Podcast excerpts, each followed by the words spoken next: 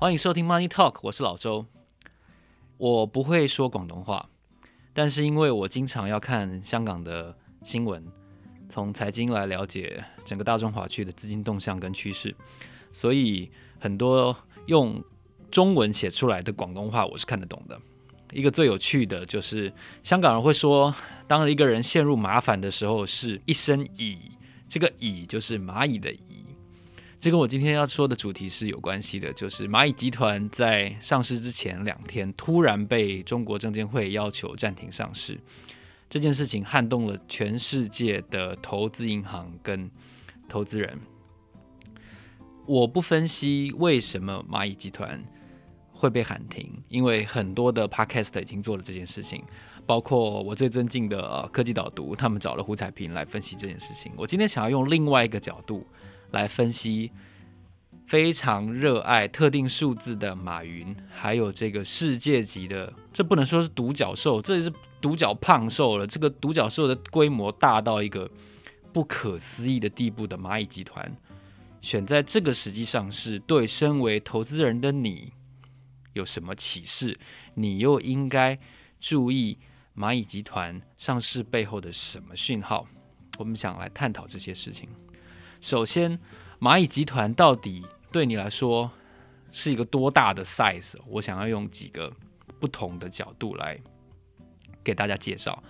香港的资本市场的许多的财经报道都已经报道了这个现象，就是蚂蚁集团一口气拿下了三冠王的头衔。第一个是全世界 IPO 第一，也就是香港话说吸水抽水最多的新股 IPO 之王。单论 H 股的上市的规模的话呢，蚂蚁集团打破了友邦人寿自二零一零年以来的记录，是 H 股有史以来最多的一支新股。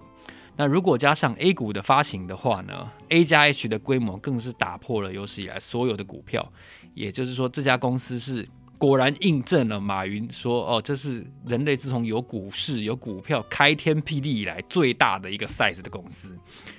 号称蚂蚁，但却如此的壮硕。此外，公开发行认购在香港有一百五十五万人次参加了这次蚂蚁的抽签，这也是史上香港股市从有交易所有股票在香港发行以来最多人认购的，可以说是散户认购王的一家公司。第三个角度是，它冻结了资金有多少呢？它冻结了一点三兆港币的资金，这个记录也是。之前不久，上一档新股之王农夫山泉冻结资金的两倍以上，所以你看，虽然号称是蚂蚁集团，但是这家公司的 size 实在是非常的夸张。那我的观点是，马云只要出来跟你伸手拿钱，各位听众朋友，你就要千万要小心了，因为马云对于全世界资本市场的水位高与低，他的判断的。威力准确度是奇准无比的。为什么这么说呢？我们回顾从头，蚂蚁与阿里巴巴的前世今生。阿里巴巴在二零零七年的时候，曾经在香港股票挂牌上市，那个时候它的代号叫做一六八八。零七年上市之后不久，金融海啸就来了，就开始狂跌，然后它就一路的往下跌。后来呢，在二零一二年，以他当初 IPO 的价钱私有化，但是却引发了不少的风波，因为一六八八这个代号表彰的是它的 B to B 部门，在五年挂牌五年之后，其实一六八八它的规模已经比它挂牌的时候大了很多。虽然表面上你是用一个比较高、比市价溢价的价钱把公司私有化。但是你的 size，你本身就已经从一百二十公分长高到一百四十公分、一百五十公分了，散户当然会认为这个价钱是不合理的。但无论如何，一六八八这个代号后来告别了香港资本市场，它又以九九八八的这个 DR 的形式重新回到了资本市场。说到这个八这个发音呢，我真的觉得马云可能是因为公司叫做阿里巴巴的关系，他非常喜欢这个八这个数字。因为你看，他以前零七年第一次去香港的时候，他的股票代号是一六八八。后来他用第二上市，用 DR 的形式回到香港，代号叫做九九八八，所以他真的很喜欢八八这个数字。而且你不要忘记，他在美国当年他在 NYSE 上市的时候，他选择的股票英文的简称哦，也是 BABA，也是八八。所以不管怎样，他什么股票代号挂牌，他就一定是要八八。所以马云真的是很喜欢八八的一个人。然后说了说完这个代号，我们再回头来说，每次有。巨型有超大新股 IPO 的时候，通常我认为通常了，不是绝对，但通常都是多头很可能到高点的时候。第一次啊，我们看到了阿里巴巴是如此。其实，在阿里巴巴那个时候前后，还有另外一只超级新股，连巴菲特都有参加的，就是中石油。中国股民非常喜欢说一句话哦：“问君能有几多愁，恰似满仓中石油。”就零七年十一月那个时候。A 股中石油在 A 股挂牌，它上市成交价是十六点七，然后动资三点四兆人民币，是 A 股九二年开盘开市以来有史以来最大的 IPO。然后呢，在那个时候还有另外一只在香港动资五千三百亿港币的中铁建，也都是在那前后登上资本市场。你说，哎，中铁建、中石油、阿里巴巴，完全不一样的行业，有国企，然后有私人企业，网络跟基础建设投资分野这么大的三家超大型公司，为什么都刚好选在那个时候呢？我觉得这个是公司跟投资银行承销部门的人员一个磋商，还有观察市况的结果。现在跟零七年有什么共通点？不同的地方在于，一个有疫情冲击，一个在次贷正要大爆发的金融海啸的前夕。但是金融市场似乎都处在一个非常乐观，有点忘记了基本面已经有一点点摇摇欲坠的迹象。我们不要忘记了金融海啸的开端，我记得是在零七年的三月，英国的 Northern Rock 好像是北岩银行开始被倒闭收购，那个时候就已经有次贷风暴的苗头传出来了。但是八个月之后，中铁建、中石油跟阿里巴巴陆续来到了。香港跟中国的资本市场，然后呢，我们再说国外。你说，哎，好像中国跟香港不准确啊，是不是地区性的现象？其实不是，因为在零八年的三月，Visa 就是我们用那个刷卡那个 Visa 卡，它也是在零八年三月在纽约交易所上市，上市价格是每股四十四美元，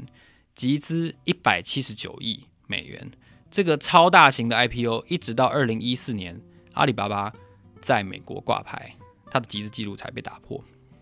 好，那就让我们来回顾一下这几次超大 IPO 之后几个月内都发生了什么事情。中石油后来从十六点七块挂牌之后，它一个月之内就涨到四十八点六，十六点七到四十八点六，所以它涨了几乎是三倍。然后呢，那个时候上证指数创了六一二四点，这个点位到现在为止都不可能打破。那个时候大概是在喜马拉雅山的山顶哦，现在大概是。连基地营都不到，还大概在在海拔上面一点点而已。所以油价从一百四十七块跌到我记得好像是四十块左右，中石油就一直狂跌狂跌，从四十八点六跌到九点九九，跌幅大概百分之八十。所以你看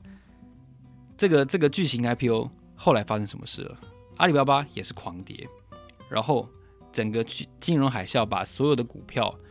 不论好坏啊，不管不管它体质好坏。台积电也好，大力光也好，红海也好，那个时候我还记得我的红海，我一百七十五块买的，最低跌到五十二块，我真的快疯掉，我都完全没有没有心思上班，每天就是看着那个、开盘就跌了，开盘就跌了，当然没有到跌停哦，你要卖还是卖得掉，但是你就会觉得说天哪，我到底在干嘛？为什么我手上的股票为什么全部都跌？然后呢，那个时候也充斥着各种裁员的气氛，而且那个时候也发了消费券，跟今年真的是蛮像的。所以我觉得二零二零年好像让我有有品尝到二零零八年恐慌的感觉。不过唯一的进步就是我今年选股的技巧进步了非常多，我并没有被这个股票市场的动荡给伤害到。但这是这是另外一集要做的内容，所以我今天就不细谈。那这个现象，巨型 IPO 与后来的大跌，它两者之间不是一个必然的关系，但是。我要说的是，为什么会有巨型 IPO 跟后来的股市下跌呢？通常投资银行可以从这样子的超大型的巨型 IPO 分到相当丰厚的佣金，所以他有动机，承销部的人员有动机要赶在价钱最高的时候，能够赶到这个涨幅能够冲到最高，整个市场人气最旺的时候，把这档股票送上市。他们是非常善于去观察最近市场的资金动向，比如说成交量大不大，新股其他的新股挂牌表现怎么样。最近虽然说哦，今年的市场曾经一度非常的惨淡，但是我们也看到现在道琼几乎冲击了三万点。在美国总统的变局，在疫情的变局、失业的的数字等等的不利因素之下，我们好像因为资金实在太多、太宽松了，好像就是股市打不倒，就是一定会只有往上涨这条路。那这一点当然也就刺激了蚂蚁集团要赶快在这个时候上市，所以我们就看到了这样一只新股三冠王，几乎已经要一只脚要踩在这个股市里面了。我认为蚂蚁集团，因为它是暂时停止，它并不是以后不要挂牌。我认为 A 加 H 这样子的挂牌对蚂蚁集团来说，应该还是可以完成。但是从 Morningstar 啊，从其他家的报告，已经算是半公开的告诉你，哪怕哪一天蚂蚁集团可以再再次的成功 IPO，可是它的估值大概会砍掉至少一半以上。这就要回到它被暂停 IPO 的理由了，就是。对于蚂蚁这样子金融科技的创新的监管跟规范可能会强化许多，也就是说，以前为你开的方便之门可能要收窄，甚至是关闭。所以以前当然也是，我相信是中国政府所谓的“一放就乱，一乱就收，一收就死”这样子的监管的思维。虽然现在不能说是一放就乱的阶段，但是他们为了避免。因为蚂蚁的的规模实在是太大了，我觉得是为了避免，哪怕哪一天出现了监管的乱局，提前的作用，而不是说哦，像外界很多人都说哦，因为马云的发言，然后中央紧急出台一些什么什么监管措施等等。我认为，当然这样子的可能性是存在的，不过中国这次算是我认为提前作业哈，这个这个超超前部署。希望避免蚂蚁集团可能创造的金融的乱局，所以这件事情是已经发生的。所以，哪怕虽然蚂蚁集团并没有真的在香港跟在中国挂牌，